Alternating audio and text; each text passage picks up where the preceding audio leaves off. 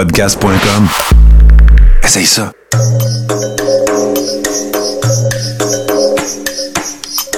Bienvenue dans le podcast Sur la Terre des Hommes. Pour profiter au maximum de l'expérience du podcast, prenez quelques minutes pour aimer notre page Facebook. Vous pouvez aussi nous suivre sur Twitter au Sur la Terre des Hommes podcast et sur Instagram au Sur la Terre des Hommes podcast. Si vous possédez un iPhone, prenez une minute pour nous laisser un avis. Ainsi, vous allez faire grimper le podcast dans le moteur de recherche.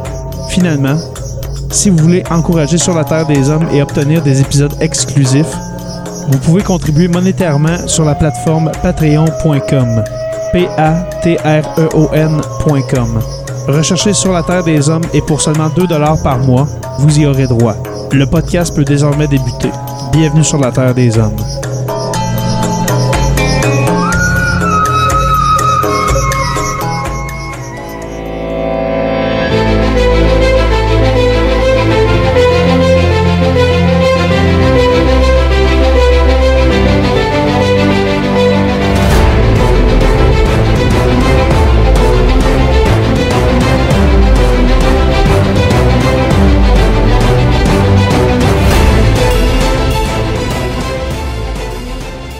Bonjour à tous et bienvenue à ce nouvel épisode de Sur la Terre des Hommes. Cette semaine, nous allons euh, parler d'un personnage haut en couleur, ma foi, qui a, qui a eu ses frasques, oui, et ses bons coups. Et puis, pour en parler, je reçois mon invité. Ça fait vraiment longtemps, ça, ça fait vraiment un bout, comme on dit. Claude Lafleur, bonjour. Bonjour Jérémy, c'est un plaisir de te reparler. Comment ça va, Claude? Comment tu vis ce, ce confinement de, dû à la COVID-19, toi? Ça se passe bien, hein? Pour dire un peu, moi j'habite en plein centre-ville de Montréal, donc au Oui, cœur de la tornade, mais probablement que la perception que vous avez au loin en région, c'est vraiment pas ce qui se passe ici. Euh, moi j'habite dans Ville-Marie, donc le, le quartier centre-ville. Il n'y a pas beaucoup de gens qui habitent ici, il y a beaucoup de gens qui viennent travailler ici. OK? Sauf que maintenant, le, le, quartier est un peu désert, ce qui fait qu'on peut se promener sans trop de problèmes. Euh, OK. Moi, je fais attention. hein. Je suis les, les consignes de, de confinement, tout ça. Ma, ma, ma compagne et moi, on n'a pas reçu personne à la maison depuis deux mois et demi. Mhm. Euh, on fait très attention. Mais en même temps, on vit à peu près normalement. Euh, on fait nos on fait nos sorties, mais c'est sûr qu'on va pas au restaurant et tous les magasins sont fermés. On en profite Ouais, pour visiter notre quartier. Hein. Il y a plein de- d'endroits qu'on n'avait jamais vus de notre vie où on va se promener, on va marcher. Et Mhm. on fait toujours attention. On se tient à deux mètres les uns des autres et tout va Oui. bien. Là. Puis faut patienter. C'est un peu un moment difficile à passer, mais ça s'en vient tranquillement pas vite. Dans le fond, toi, est-ce que ça change quelque chose dans ta vie euh, de, de journaliste scientifique, euh, ce ce confinement-là? Est-ce que tu travailles à la maison, toi? Oui, moi, je travaille à la maison. Je dirais que j'ai un peu moins de contrats que j'aurais eu en temps normal. J'ai donné moins d'entrevues parce qu'entre autres, moi, je Mhm. donne des entrevues dans les médias. Et de ce temps-là, les médias ne parlent que d'une seule chose. Je vous dirai pas le sujet. que c'est ça.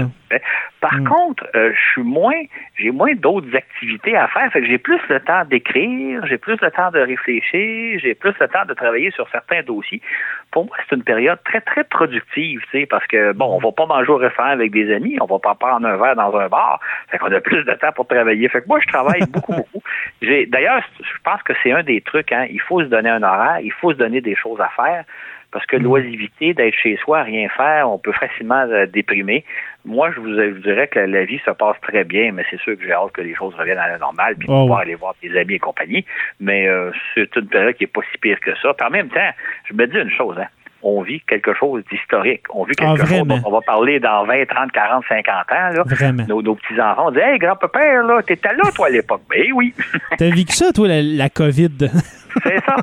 C'est ça, exact. Un peu comme euh, on- des fois on rencontre des gens de moins en moins, là, mais qui ont fait la Deuxième Guerre mondiale. Exact. Ben, tu disais, vous avez fait la guerre, racontez-moi ça, comment ça se passe la guerre. Ben nous autres, c'est un peu ça qu'on fait, euh, la guerre avec un virus. Exactement. C'est moi pour ma part, c'est un Oui. un des événements historiques les plus importants de ma vie. Moi, j'ai j'ai 30 ans, j'ai Ouais, jamais ouais. vécu ça. Au début, on, on le comparait un peu au 11 septembre, mais là, c'est quasiment un 11 septembre à tous les jours si on prend l'échelle de la ça. planète. C'est vraiment incroyable qu'est-ce qu'on vit euh, avec la COVID-19. C'est Mais ça. notre sujet, mon cher Claude, Oui, revenons à l'espace. Hein? Parce qu'aujourd'hui, nous allons parler d'Elon Musk. Euh, on a fait des recherches, mon cher, dans, de chacun notre bord pour comprendre. Il y a beaucoup à lire sur Elon Musk. Ah, vraiment. Puis les sources, pas que, pas que les sources se contredisent, mais les sources sont différentes. On, on dirait que c'est pas clair, clair, euh, Elon Musk quand même. Hein? Puis pourquoi en moi, je dirais, là, Elon Musk, c'est le portrait typique d'un entrepreneur. Quelqu'un qui part toutes sortes d'entreprises, toutes sortes de projets. Il euh, y a des gens, des fois, dans la vie, qui partent un seul projet, une chaîne de magasins, puis ils vont faire. Lui, là, il a parti dans de nombreuses entreprises qui vend, il en achète d'autres, il mhm. fusionne, il brasse des affaires. Euh, c'est l'exemple type d'un entrepreneur. Et pour quelqu'un qui n'est pas spécialisé dans le domaine, comme c'est mon cas, là, moi je suis pas spécialisé dans le domaine des affaires, mhm. c'est comme des fois un peu dur à suivre. Puis tu te dis probablement que la réalité est encore beaucoup plus complexe que ce qu'on a pu lire, mais c'est un entrepreneur, quelqu'un qui part des entreprises, qui part des projets, qui met, et il faut quand même lui donner le crédit, il amène beaucoup à terme, mais il y a beaucoup d'entreprises. D'ailleurs, euh, qui est intéressant, ce qu'on peut peut-être dire dès le départ, c'est qu'il avait parti avec son frère une entreprise de logiciels, je pense qu'il devait avoir à peu près 20 ans, et il a vendu l'entreprise, il avait 28 ans, pour 340 millions de dollars. Fait que lui, à 28 ans, mhm. il était millionnaire. Ben exactement. pas mon cas, puis je pense que c'est pas le tien non plus. Oui, c'est ça. Mais exactement. La, la compagnie s'appelait Zip2. C'est une, comme tu dis, une entreprise de, logiciels. Ils, ont vendu mm-hmm. ils ont vendu ça à Compaq, lui et son frère, pour, euh, euh, excuse-moi, en 1999, pour au-dessus de 300 millions de dollars. Fait que déjà là, c'était une pas pire fortune, on s'entend pour, euh, pour l'époque. Et puis trois ans plus tard, euh, PayPal, qui l'a également cofondé, c'est pas le fondateur, mais il l'a cofondé, était ben, parmi les, les, cofondateurs, eh bien, a été acquis par eBay, euh, oui, excuse-moi, par eBay pour 1,4 milliard de dollars. Et encore là, on dit cofondateur, cofondateur, alors cet argent-là, c'est pas tout à, Elon Musk. Là. Il y a eu une part, mais quand même, le, gars, comme tu as dit, là, on, on, peut le résumer, c'est un entrepreneur. Et puis, j'ai bien aimé quand tu as dit, il brasse des affaires. Alors, il fait de l'argent à bourse, il fait de l'argent avec ses compagnies qu'il qui crée, euh, qu'il cofonde et qu'il revend. Euh, c'est un personnage. Moi, là, je le comparais, je ne sais pas si tu connais Tony Stark dans, dans les films de super-héros, Iron Man. Est-ce que tu connais? Euh, non, pas vraiment. Pas vraiment? eh bien, c'est un, multimilliardaire avec une, mm-hmm. une, attitude, je dirais, je te dirais au début des films, là, mais une mm-hmm. attitude, comment je dirais ça, au-dessus des autres un peu, mais tu sais, il voit grand. on dirait que sky is the limit. Euh, sky is the limit, comme on dit. et puis là, c'est uh-huh. vrai dans le cas d'Elon Musk parce qu'avec euh, ah SpaceX. Mais euh, on dirait qu'il n'y a rien qui atteint ces gens-là, tellement qu'ils ont l'air tout puissants à cause de leur argent. C'est ça. D'ailleurs, ce, qui est remarquable quand même, quand je disais sur son sujet, c'est qu'il a fondé SpaceX, il avait 31 mm-hmm. ans. Mon âge. Il faut quand même le faire. Et il l'a quand même mené à bien aujourd'hui. Ça fait, ça fait presque 20 ans. C'est en 2002 qu'il a fondé SpaceX. Il n'avait que 31 ans. Il a parti d'entreprise avec beaucoup d'ambition qui a, mené son projet, on va le voir tantôt. En même temps, il y a des failles aussi. Et il a fondé Tesla deux ans plus tard, Tesla qui fait des voitures électriques. Donc, il avait à peu près 33 ans. Il était à la tête de SpaceX, il était à la tête de Tesla. Et ces dernières années, il a fondé d'autres entreprises pour euh, qui, qui, qui produisent de l'énergie solaire à l'aide de piles. Il y, a, il y, a, des moyens de transport futuristes. Il y a des, des entreprises pour creuser des tunnels de façon révolutionnaire, etc. Euh, c'est quand même un personnage, mais en même temps, il y a tout le côté sombre du personnage, c'est-à-dire que juste, tu as peut-être mis le doigt un peu sur le dessus en disant, mhm. ils se pensent peut-être invincibles, mais l'histoire nous montre souvent que ces gens-là construisent un peu des châteaux de cartes qui un jour finissent par s'effondrer parce que euh, tout ce qu'ils font, ils font pas nécessairement avec son argent. Ils empruntent, ils, mettent de l'argent à la bourse, ils mhm. Et là, ils, travaillent avec l'argent des autres, sauf que si à un moment donné ça déraille, ben là, tout peut tomber. C'est comme un château de cartes. Mais mhm. tant que ça va bien, ça va bien. Mais on va le voir un peu plus tard. Là, il y a des, des, failles dans, dans son armure. Mais c'est le danger de ces personnages-là qui se croient comme invincibles parce que tout ce qu'ils ont réussi, tout ce qu'ils ont fait à maintenant, ils l'ont réussi. Et à un moment donné, ça mène souvent à leur perte parce que personne n'est invincible. Mais déjà, on dirait qu'en ce moment, Elon Musk, on, il, y a, plusieurs, euh, je il y a plusieurs échecs là, à son palmarès quand même. Là. Euh, Tesla, oui, c'est une compagnie euh, quand même qui, qui réussit, mais moi, j'ai toujours en tête l'espèce de dévoilement du Cybertruck. Est-ce que tu l'as déjà vu, ça? je m'excuse, là. mais, hein, Oui, c'est, oui, à l'automne dernier, mais je vous résume un peu pour ceux qui n'ont pas vu qui ont pas vu le vidéo, mais vous irez voir sur YouTube. le Cybertruck qui ressemble à une espèce de, de truck en métal, mais on dirait que les plans ont été dessinés par un enfant de 5 ans. Euh, ça ressemble pas à un camion, ça ressemble pas à un truck. Et puis, une des choses dont se vantait Elon Musk, eh bien, c'était les vitres anti-balles. Tu sais, vraiment, quelqu'un pourrait tirer dans les vitres euh, de l'auto, euh, du, truck, euh, du camion, et puis ça ricocherait. Il n'y aurait aucune égratignure, rien. Et puis, ils ont fait le test avec une espèce de grosse boule de métal. Ils l'ont jeté ils l'ont jeté dans la fenêtre côté conducteur, et puis la vitre a éclaté en morceaux. Mm-hmm. Et puis là, ils ont réessayé, parce que là, il était mal. ils se disent, voyons, ça doit être un, défaut, je sais pas. Ils ont fait la même chose de l'autre bord, et puis ça, ça leur cassé l'autre fois. Exactement. il y a eu, l'air d'un, excuse-moi, mais il y a eu l'air d'un moyen raisin là. là. C'est ça, exactement. Ça, c'est un, incident qui est un peu symbolique, mais si on pense à Tesla, et je ne suis pas un spécialiste de Tesla, mais à ma connaissance, il y, avait prévu, mettons, que très rapidement, ils fabriquaient des voitures électriques à coût abordable. Parce que les premières Tesla, la première génération, je pense que c'était des voitures qui coûtaient à peu près 250 000 quelque chose comme ça. Puis il avait dit, moi, je vais révolutionner le monde des voitures électriques en fabriquant des voitures qui sont à un coût abordable. Je pense que c'était 40 000 ou quelque chose comme ça. Ah, pour ça, il, a réussi à livrer la marchandise ou à peu près. Là, il y a plein de gens qui voulaient acheter des Tesla à un prix raisonnable et qui attendent, à ma connaissance, toujours après, où il a commencé à en fabriquer, mais jamais en quantité suffisante. Mais, en, ce moment, en ce moment, il n'y a pas des voitures Tesla à 40-50 000, non? Ben oui, mais je pense que si tu veux en acheter une, bonne chance, parce qu'il n'y en a pas sur le marché, il y en a ah, pas oui, assez. Oui, oui, le produit est rare. Ben c'est ça exactement. Dans le cas, euh, si on revient dans le domaine plus spatial, SpaceX, que moi je connais, ce que les gens oublient souvent, parce que l'histoire euh, avance rapidement, mhm. c'est qu'il a fondé euh, euh, SpaceX en 2002 et il y avait dans, le but de littéralement révolutionner le monde du lancement de satellites à l'aide mhm. d'une petite fusée qui s'appelait Falcon 1. Et cette petite fusée-là devait être euh, très économique, très facile d'usage. Vous avez, vous avez, besoin de lancer un satellite, vous l'appelez, puis il peut vous le lancer demain matin à 8 heures. Et ça a été un échec commercial et euh, technique euh, mhm. important parce que trois des quatre, des, des, cinq fusées Falcon 1 qui ont lancé ont raté leur lancement. Et à la fin des années 2000, euh, donc la compagnie était sur le bord de la faillite. On est en, mettons, à peu près 2008. La compagnie a vraiment échoué, a vraiment pas réussi à révolutionner le domaine spatial comme Musk nous l'avait promis. Mhm. Et là, la NASA est arrivée à la rescousse en disant, écoutez, on va vous donner un contrat pour construire une nouvelle fusée, la, fameuse Falcon 9 qu'on connaît aujourd'hui, mhm. qui va qui va nous servir à envoyer des vaisseaux cargo vers la Station spatiale internationale, des, des vaisseaux Dragon qu'on appelle. Et, là, euh, SpaceX a reçu des milliards de dollars de la NASA pour développer sa fusée et son vaisseau cargo. Et ils ont développé du très bon matériel parce que le vaisseau cargo, jusqu'à date, il a fait une vingtaine de livraisons de matériel vers la Station spatiale internationale.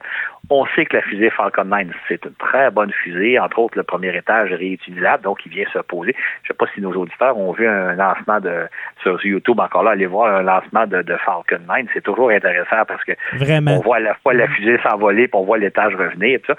et la fusée a été lancée 84 fois. Et dans deux, il y a eu deux échecs, ce qui est normal. Dans le domaine spatial, il y a à peu près un taux d'échec d'à peu près de l'ordre de 3-4% Donc, c'est normal. C'est une bonne fusée, mais ce qu'il faut savoir, c'est que si ça n'avait pas été de la NASA et des généreux contrats du gouvernement américain, la compagnie n'existerait plus aujourd'hui. Et ça, c'est un aspect qui est important à souligner parce que souvent, des entreprises comme celle de Musk et d'autres entreprises dans le domaine spatial qui partent se disent nous, nous allons faire beaucoup mieux que les gouvernements, nous allons faire des produits qui vont coûter beaucoup moins cher, qui vont être mhm. beaucoup plus efficaces, etc., etc. Sauf que ce qu'on rencontre à la fin de la chose, c'est que s'ils n'ont pas l'aide des gouvernements, si les gouvernements ne viennent pas à la rescousse, ces compagnies-là ne, survivent pas. Donc, souvent, ils se prétendent comme étant le secteur, le merveilleux secteur privé qui est capable de faire beaucoup mieux que les fonctionnaires du gouvernement. Sauf qu'en pratique, si les fonctionnaires du gouvernement, si la NASA n'était pas là, si le département de la défense n'était pas là, ces compagnies-là n'existeraient pas. Dans le cas, dans le cas aussi de, de SpaceX, ce qui est peut-être important à souligner, c'est que il, il, vend euh, il vend ses fusées beaucoup moins cher que la compétition. Et là, je pense à la compétition, je pense à Ariane, par exemple, Ariane mm Espace qui vend des fusées, et d'autres compagnies américaines. Mais le fait qu'ils les vendent beaucoup moins cher, c'est parce qu'ils reçoivent de généreuses subventions des gouvernements, du gouvernement américain via la NASA et via le département de la Défense si ces agences-là ne payaient pas, eux, le gros prix pour lancer leur propre satellite, euh, euh, Elon Musk et SpaceX ne pourraient pas vendre ces fusées à aussi bas prix qu'ils le fait normalement. Donc, il y a une espèce de forme de subvention gouvernementale qui fait que l'entreprise mène une certaine concurrence déloyale envers d'autres euh, compagnies qui, elles, mhm. n'ont pas ce genre de contrat-là. Donc, il y, a un peu, là, c'est quand je parlais tantôt en début d'émission, la face cachée, c'est un peu ça, c'est que à première vue, c'est extraordinaire. Euh, il, est le king, il fait une fusée remarquable, il lance des satellites, il est en train de développer toutes sortes de systèmes. Mais en réalité, c'est parce qu'il y a, beaucoup d'aides gouvernementales et si les gouvernements n'étaient pas là, l'entreprise privée n'y serait pas non plus. Mm. Mais ce que je comprends pas, Claude, c'est justement, il y a beaucoup de milliards qui sont, euh, qui sont euh, donnés à SpaceX. C'est donné, ça, c'est pas un emprunt, c'est vraiment donné pour. Ah c'est une commande, là. C'est une commande que la, NASA, on va dire, c'est la NASA uh-huh. qui fait cette, cette commande-là. Moi, ce que je comprends pas, c'est pourquoi que le gouvernement donne de l'argent à Elon Musk pour faire ça, alors que la NASA aussi a des ingénieurs. La NASA serait capable de, construire une espèce de Falcon 9 ou bien euh, une Dragon. Pourquoi on, on donne ça comme contrat à Elon Musk et puis que la NASA, on dirait qu'on est en train de tomber dans l'oubli? On dirait que c'est comme rendu une espèce de centre administratif, la NASA. On dirait que c'est plus, euh, comment je dirais ça, euh, une, espèce de centre du génie, de l'innovation pour créer des, vaisseaux, etc., des fusées. Je sais que la, navette spasiale a, accroché ses patins, hein, comme on dit. Mais pourquoi que pourquoi qu'on donne ça à, Ce qu'il faut comprendre, Jérémy, c'est que un des mandats de la NASA, il y en a, plusieurs, mais un des mandats, c'est de développer l'industrie spatiale américaine. Mhm. Donc, de tout temps, ils ont acheté des produits des différentes entreprises. Euh, si on pense à euh, la navette spatiale, c'est construit par des entreprises euh, qui reçoivent des contrats de la NASA. Et particulièrement depuis peut-être une vingtaine d'années, la NASA a décidé d'aider des entreprises à mettre au point des produits qui vont pouvoir ensuite vendre par elles-mêmes. Parce que à l'époque, mettons, d'Apollo, de la navette, la NASA achetait des produits des entreprises, mais c'était des, produits tellement spécialisés que seule la NASA pouvait se les payer. Là, depuis une vingtaine d'années, elle se dit là, on va encourager le développement du secteur privé, c'est-à-dire on va par exemple aider SpaceX à développer une fusée qui vont pouvoir mhm. ensuite vendre à d'autres, qui vont pouvoir à d'autres pays. Et le Canada d'ailleurs, c'est déjà servi de fusée Falcon pour lancer des satellites, etc. La même chose pour les fameux, on va en parler tantôt dans quelques minutes, ils sont en train de développer des capsules pour transporter des astronautes vers la station spatiale internationale.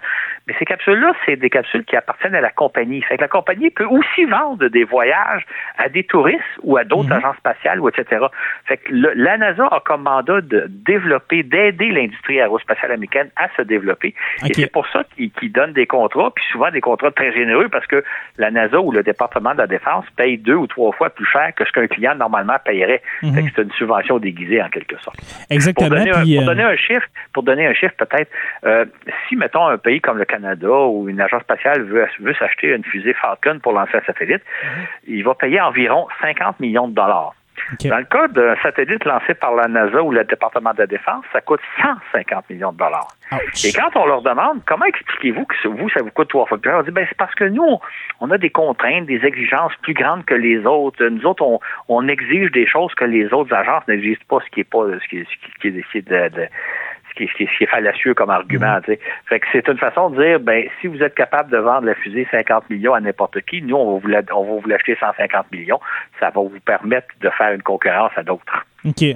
Fait que, fond, j'ai un peu raison en disant que c'est rendu quasiment plus administratif. On donne des subventions que euh, qu'on construise nous-mêmes des, vaisseaux. Là. Ça, en, fait, en fait, ça a toujours été que à peu près quelque chose comme 80 du budget de la NASA s'en va en contrat à des entreprises. Ouais, comme as dit. aussi à des centres de recherche et à des universités. Ça fait partie de son mandat, non pas de tout faire par elle-même, mais d'aider de, l'industrie à se développer pour qu'ensuite l'industrie puisse développer des produits commerciaux, commercialiser, puis etc. ouvrir, ouvrir des secteurs entiers de l'espace.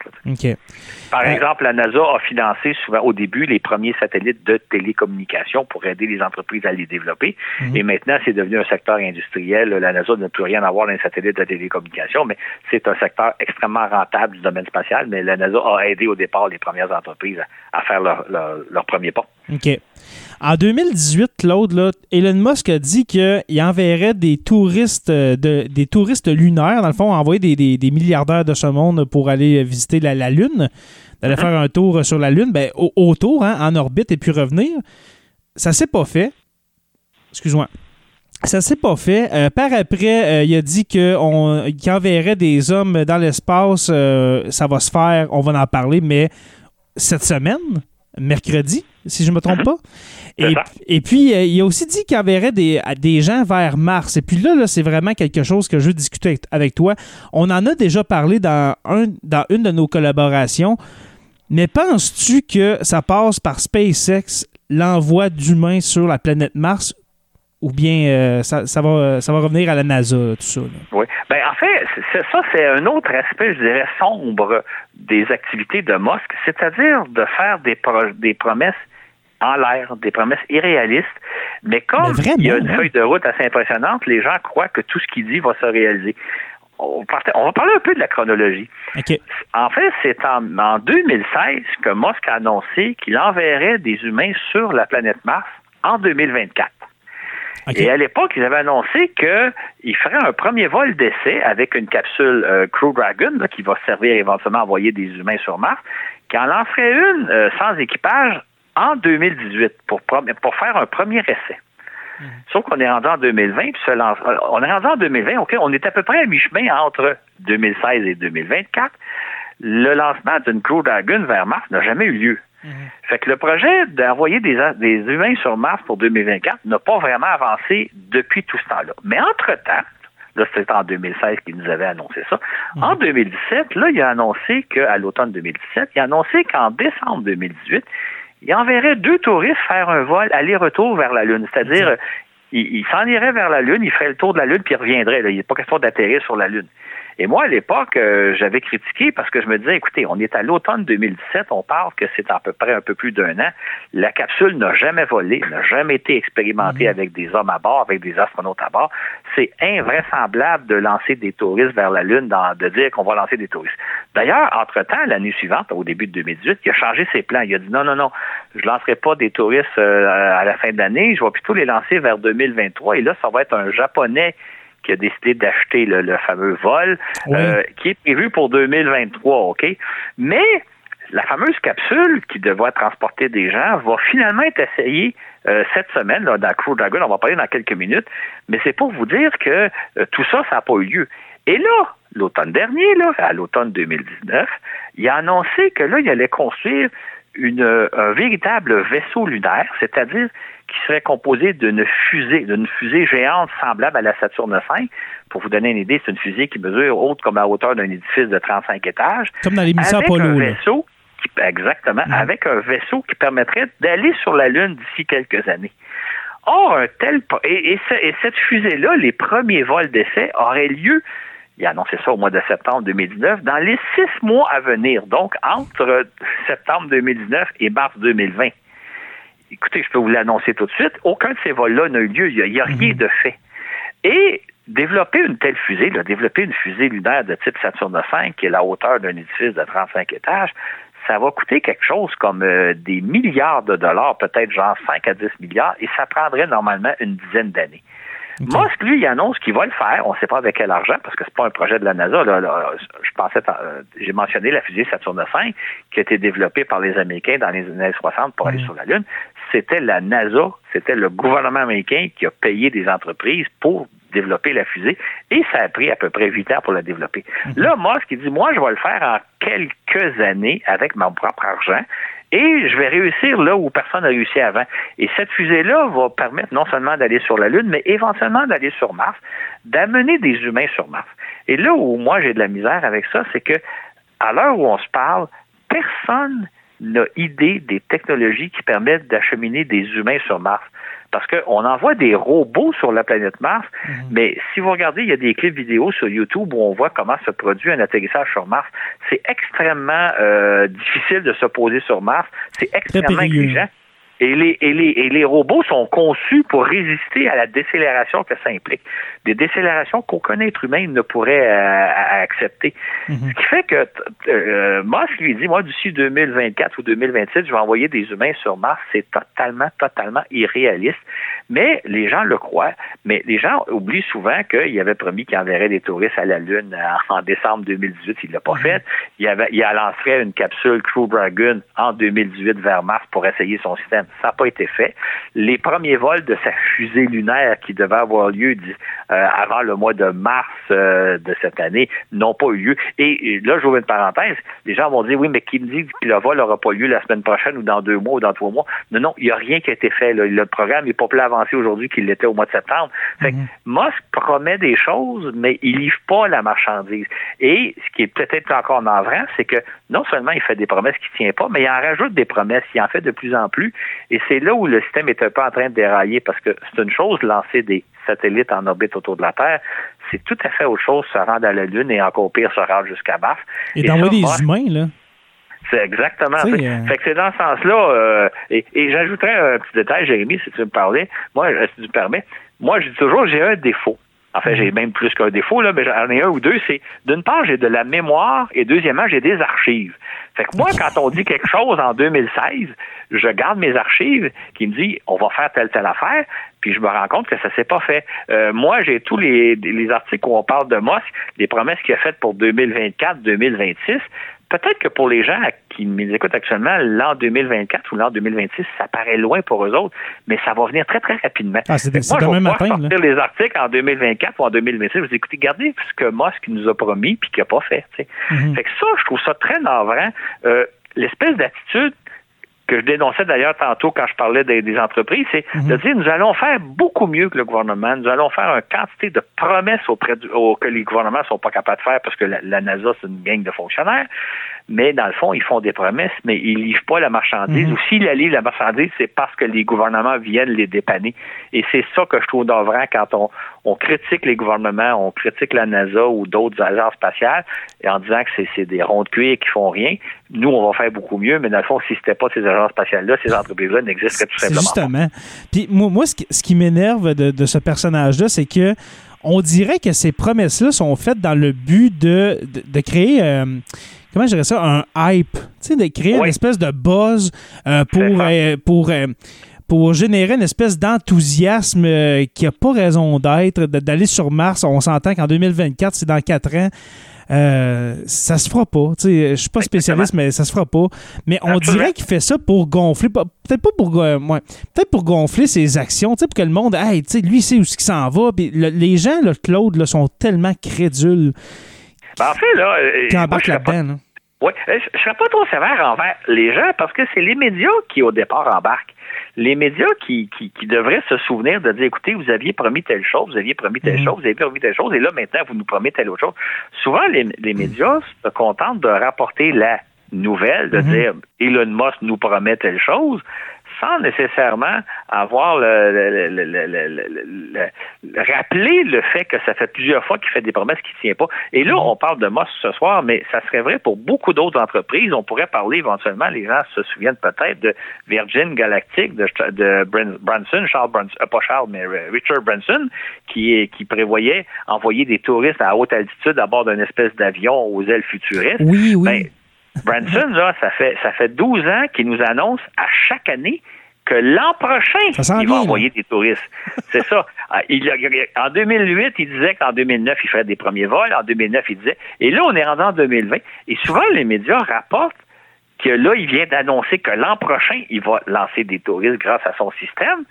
Sauf que ça fait 12 ans, mais les médias, comme s'ils ne savaient pas, comme s'ils oubliaient. Fait que les gens qui lisent, évidemment, qui ne suivent pas le, le domaine aussi avec autant d'assiduité que mm-hmm. moi, se souviennent pas que depuis 12 ans, Musk, c'est la même chose. Fait que les, les, gens sont crédules, c'est parce que les médias devraient faire leur travail de dire, écoutez, il nous a annoncé ça, là, mais ça fait huit fois qu'il nous annonce telle telle chose qui s'est pas produit.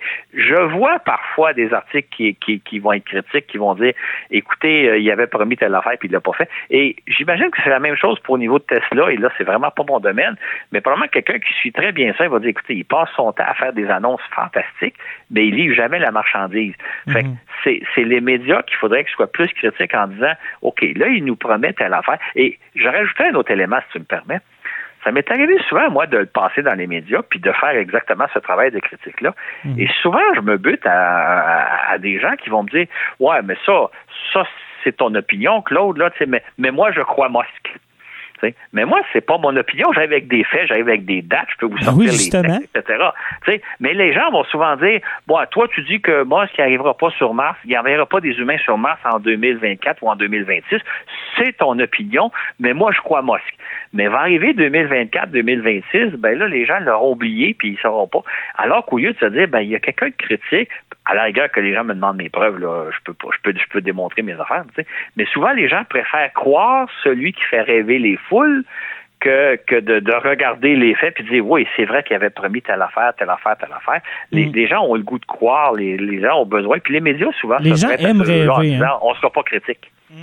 Mais les, les gens aiment rêver euh, d'a- d'avoir ce. ce- Tu sais, l'espace, ça nous a tout le temps fascinés de- de- depuis les débuts de l'humanité, alors que quelqu'un amène ce- ce- cette espèce de fantasme-là de, de- d'aller sur Mars, d'avoir des. que, que du tourisme lunaire, ça serait quelque chose de, facile à faire. Ben, on- dirait qu'il y a beaucoup de gens qui croient ça, puis qui aiment croire à ça parce que c'est beau, c'est, c'est futuriste, c'est le rêve de l'humain de. Tu comprends? C'est. Puis en même temps, euh, en même temps, moi je dirais, c'est important de rêver dans la vie. C'est important d'avoir de l'espoir, de, Mhm. de penser qu'il va arriver certaines choses, etc. Moi, je suis quelqu'un qui rêve beaucoup. D'ailleurs, si je suis passionné par l'exploration spatiale, c'est parce que ça me fait rêver. Mhm. Mais il faut juste faire la différence entre le rêve et la réalité. C'est un peu comme on peut s'imaginer si on était millionnaire, qu'est-ce qu'on ferait, mais il faut pas se croire millionnaire. Fait Mhm. il y a des gens comme ça qui vont susciter le rêve. Peut-être euh, dans, dans le cas de Musk, moi je pense qu'une partie de la raison, c'est pour faire parler de lui. Il aime ça faire parler de lui dans les médias, en bien ou en mal. C'est pour ça qu'il fait des phrases. Puis là, tu as, raconté tantôt la, la phase du, du- du- du camion, mais il y a plein d'autres choses euh, où il y a plein de déclarations tonitruantes qu'il a fait. D'ailleurs, il se trouve des fois en cours avec certains de ses propos. Ouais, mais à un moment donné, il, il est allé dans- au show de Joe Rogan euh, Experience, puis euh, il fumait Oui. du pot, puis il, Eh oui. il racontait toutes sortes d'affaires. C'est comme, il peut se le permettre, c'est Elon Musk. C'est ça. Sauf qu'en même temps, tu dis, euh, est-ce que j'investirais dans son entreprise pour quelqu'un qui se comporte comme ça? Puis moi, je, je, je le disais un peu plus tôt, ce que, ce que je crains beaucoup de, de Musk, c'est que il- met en branle de non très très nombreux projets Mhm. Euh, dans le domaine spatial. On peut en citer facilement une dizaine. Puis euh, là, je parle pas de Tesla puis toutes les autres entreprises. Tout ça, c'est fait avec l'argent des autres. C'est fait avec des, des, des, des fonds à la bourse. C'est fait avec des prêts à la banque. Et si jamais un jour il y a une des compagnies-là qui, devi- qui, qui, qui devient euh, en difficulté financière, et ça pourrait être le cas de Tesla, comme ça pourrait être le cas de SpaceX, probablement que tout l'empire va s'écrouler. Et alors que Musk est considéré aujourd'hui comme une espèce de héros national aux États-Unis, un entrepreneur euh, comme on est, comme, comme on les aime, à ce moment-là, il va devenir un vilain, il va devenir le, le, le pire, le dernier des derniers. Mais en même temps, on devrait le voir venir d'avance en disant, eh, écoute, Elon, euh, fais des projets réalistes, prends-en pas trop, là, c'est pas de tout faire en même temps puis de tout réussir, parce qu'à un moment donné, tout va s'écrouler. Et c'est ce que je pense qui va arriver éventuellement.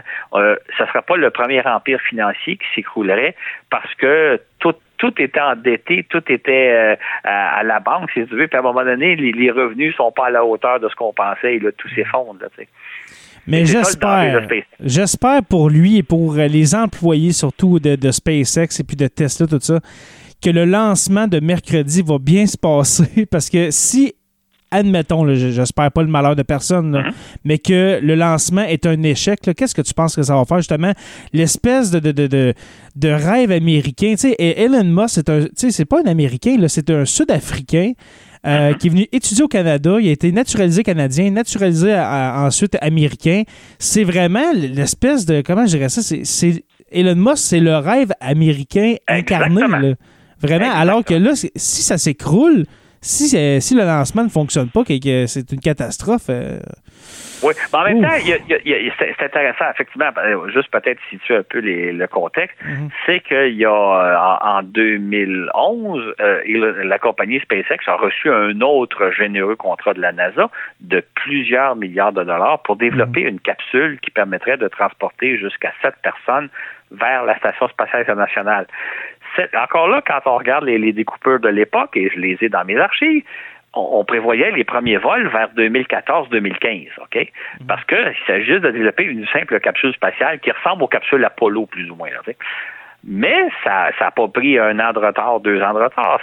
Ça survient avec cinq ans de retard. Ça a coûté beaucoup plus cher. Maintenant, ce qu'il faut comprendre, c'est que Là où c'est astucieux, puis là où c'est remarquable comme technologie, c'est que la capsule est, lancée par une fusée Falcon 9, mais comme je disais un peu plus tôt, on a lancé jusqu'à maintenant 84 fusées Falcon 9 et il y a eu deux échecs, ce qui fait partie de la... la mhm. c'est déjà une fusée très éprouvée. Là. Elle, fonctionne bien. Moi, mhm. je suis pas trop inquiet pour la fusée. Le vaisseau qui s'appelle Crew Dragon, c'est une variante des vaisseaux cargo Dragon, Dragon, qui transportent du fret vers la Station spatiale internationale depuis une dizaine d'années. Il y a une vingtaine de ces vaisseaux-là qui ont été lancés, qui ont apporté les provisions à la Station spatiale, et la capsule qui transporte le matériel peut revenir sur Terre, fait que les capsules sont récupérées. Qui fait que des missions qui ressemblent à celles de mercredi sans équipage, il y en a déjà une vingtaine qui ont été réalisées, mhm. à la fois à l'aide des, des, fusées Falcon 9 et à la fois à l'aide des, capsules Crew euh, Dragon.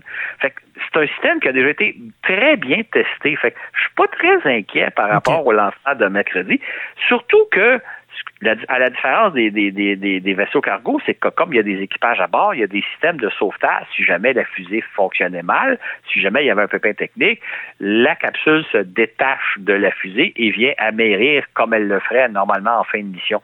Fait que l'équipage est, beaucoup plus en sécurité, surtout que c'est un système beaucoup, beaucoup plus simple que la navette spatiale. La navette spatiale, c'est un véhicule absolument merveilleux, mais très complexe et très dangereux à faire voler. Dans le cas de la Crew Dragon, c'est un système beaucoup plus robuste, beaucoup plus simple. Fait que je suis pas très inquiet. Le principal problème qu'on va voir mercredi, c'est que la météo semble pas très bonne à Cap Canaveral. Euh, ah, tout semble indiquer qu'il n'y aura pas de lancement parce qu'il ne hmm. fait pas très beau.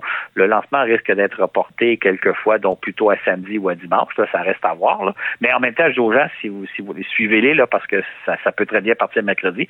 Mais le problème est plutôt météo. Je pense que la mission va bien se dérouler parce que le, matériel a déjà été testé euh, plusieurs dizaines de fois. Mais euh, un accident est toujours possible, mais il est peu probable, je dirais. C'est beaucoup plus la météo qui va nous poser hmm. problème. Oui, il euh, faut, toujours se, fier à Mère Nature hein, pour, pour des lancements de, capsules, de navettes, etc.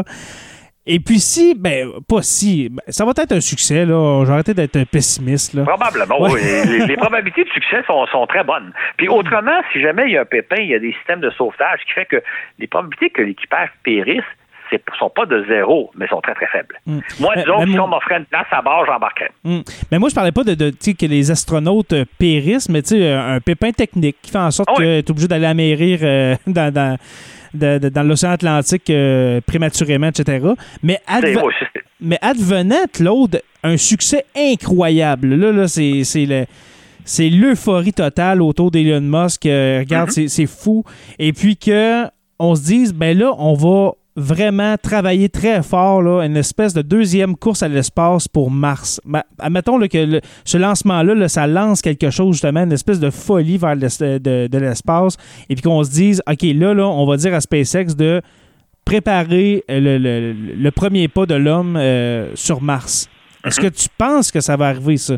Que l'euphorie va, va naître euh, à partir de ben, mercredi Non, mais je pense pas. Je, pense que les Américains vont, euh, vont, vont, comment je dirais, clamer un succès extraordinaire de lancer deux astronautes américains à partir de Cap Canaveral dans ah, une capsule fabriquée aux États-Unis. Mais c'est de la technologie qui remonte, à le fond. Ils faisaient la même chose dans les années 60. Et je, je pense qu'on va assister à une espèce de, de, de, que je cherche bon beau, là. On va assister à un, triomphe extraordinaire des Américains. Ah oui, c'est toujours des triomphes. C'est ça. D'ailleurs, d'ailleurs les, les, les, Russes lancent euh, l'équivalent avec la fusée Soyuz euh, quatre fois par année, pour on n'entend pas parler. Là, fait que, ça, il faut faire attention. Tant qu'à la, conquête de Mars, là, je vais faire de la peine aux gens parce que moi, mon hypothèse, c'est que je pense qu'on n'ira jamais sur Mars. Jamais, jamais, même pas dans jamais, Jamais. Ah non? ah ben là, je ne sais pas dans mille ans, là, mais, dans, un avenir Notre vie, notre vie du, mettons, euh, de mortel, non. Moi qui a 30 ans, là, je pense pas que tu vas voir ça. OK. Je, trouve, je, trouve, un peu dommage de dire ça Je vais expliquer un peu, si tu me permets, de oui, un peu le temps. C'est que il y a deux raisons. D'abord, on sait que sur Mars, il y a possiblement de la vie, puis là, quand je parle de vie, je parle de vie microscopique, je parle mhm. de microbes. Il y a, ou bien donc, il y a déjà eu de la vie, la vie est déjà apparue sur Mars, mais elle s'est éteinte, ou bien, s'il n'y en a pas, les conditions sont propices à de la vie microscopique. il y a certains microbes, il y a certains virus, il y a certains micro-organismes qui pourraient très bien vivre sur Mars. Et le problème qu'on a, c'est que la journée où on envoie des humains sur Mars, on va y déposer la vie terrestre. Mhm. Parce que même si on, faisait toutes les précautions nécessaires, vous et moi, là, tout le monde qui nous entoure, on est plein de microbes, on est plein de micro-organismes sur nous, sur tout ce qu'on touche, surtout. Ce qui fait que la journée où on envoie des humains sur Mars, on va, mettre, on va y implanter la vie. S'il y a de la vie actuellement sur Mars, est-ce qu'on a le droit d'implanter la vie terrestre sur une autre planète? Tant, qu'on ne l'a pas étudié à fond, tant qu'on n'a pas éliminé toutes les possibilités de vie sur Mars, ou bien d'autres, si on, est-ce, qu'il y a déjà eu de la vie? Est-ce qu'il. Fait, ce qui fait qu'à ce moment-là, avant d'envoyer des humains sur Mars, il faut s'assurer qu'on a parfaitement étudié la planète pour savoir s'il y a déjà eu de la vie ou si actuellement il n'y aurait pas de la vie microscopique sur Mars.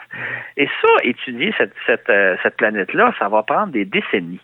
OK, avant d'avoir la réponse.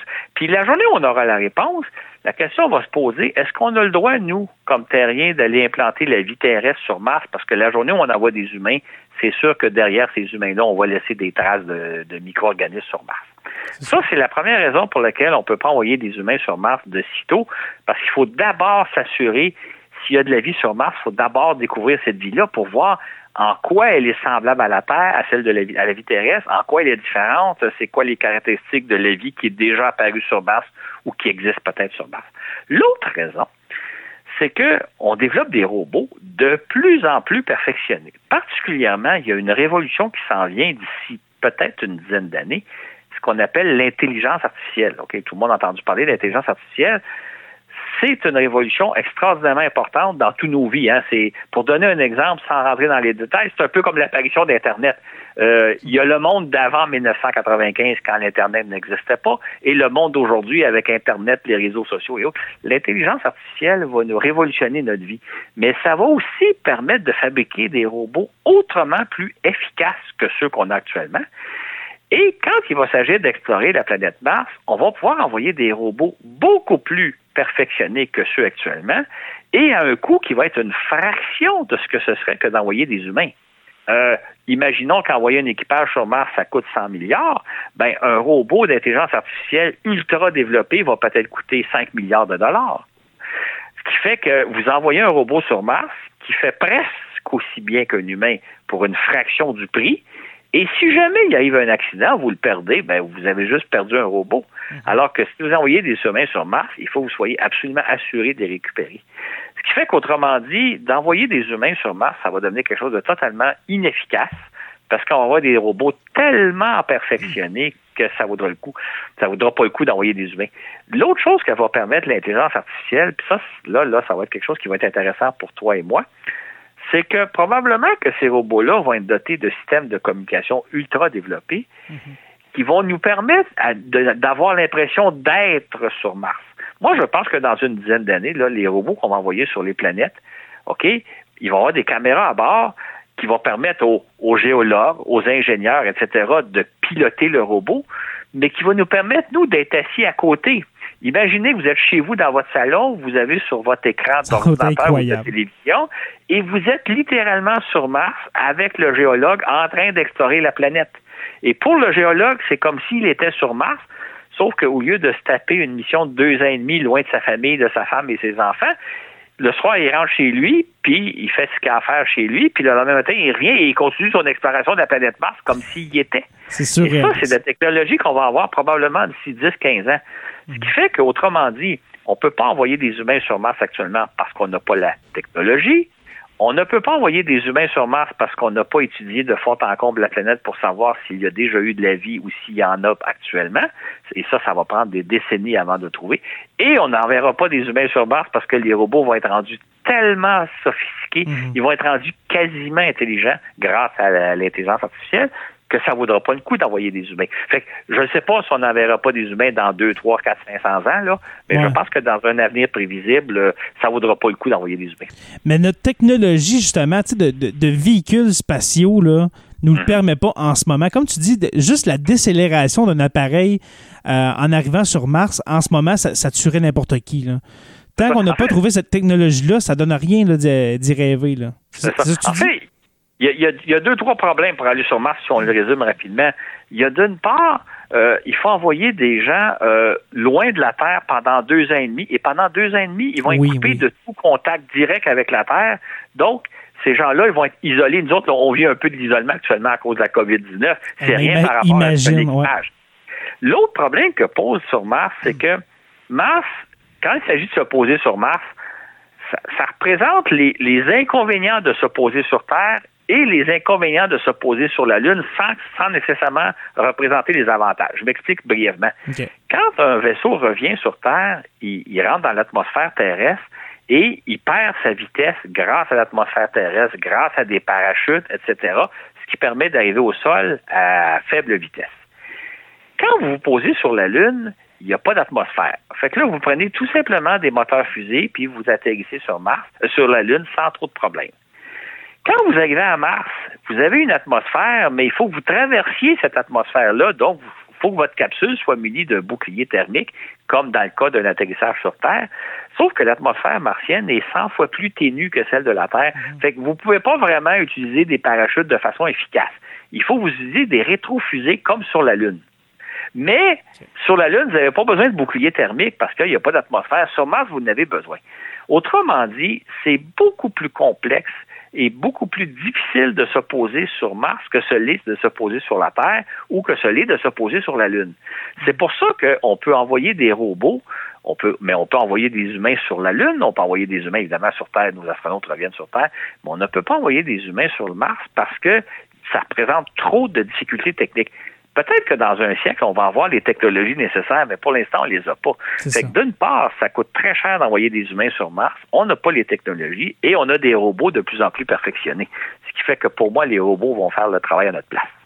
Alors, euh, pour ceux qui écoutent en, dans 100 ans ce podcast, euh, ce balado, hein, mm-hmm. ceux qui écoutent ce balado en 2120, eh bien, sachez qu'en 2020, on, disait que c'était impossible de se rendre sur Mars. Moi, j'aime ça parce que ça me fait, tellement penser. En fait, euh, Jérémy, quand j'ai commencé ma carrière de journaliste dans les, journalistes scientifiques dans les années 80, je disais à tous ceux qui voulaient m'entendre que je ne croyais pas que de mon vivant, je verrais des humains sur Mars.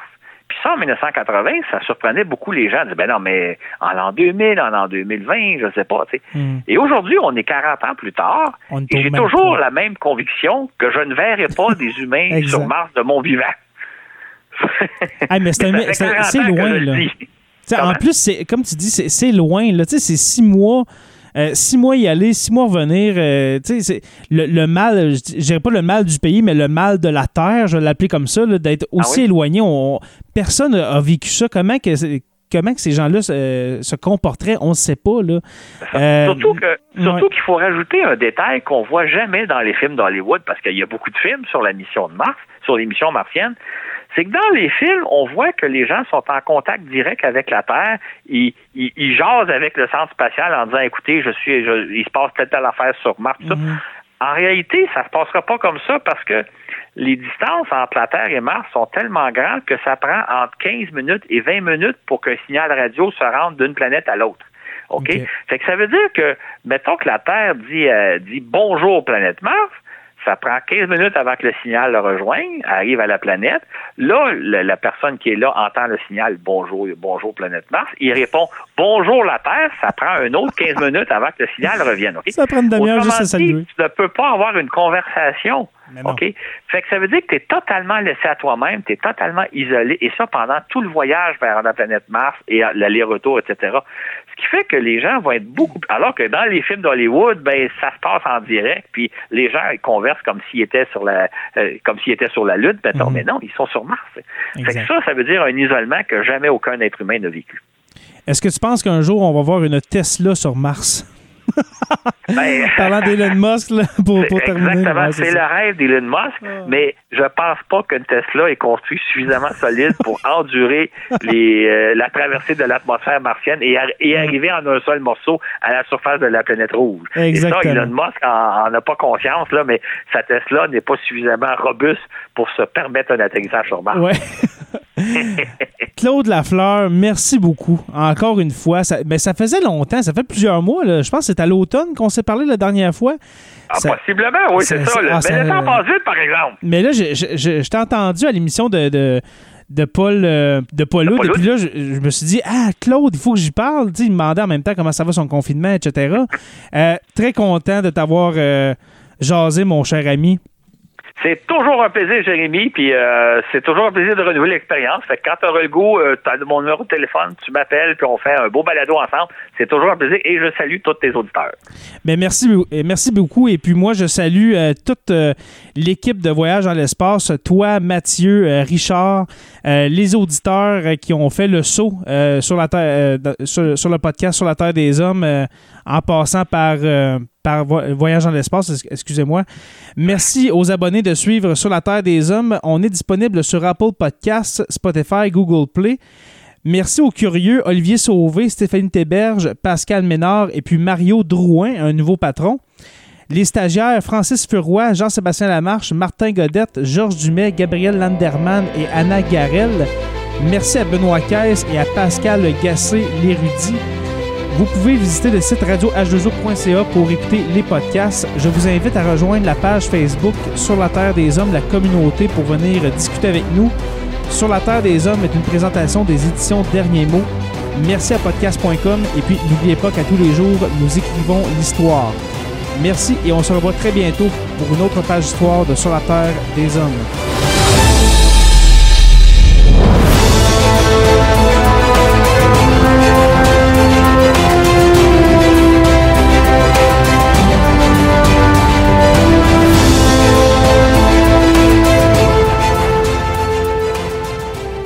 Membre de la famille H2O Web Media.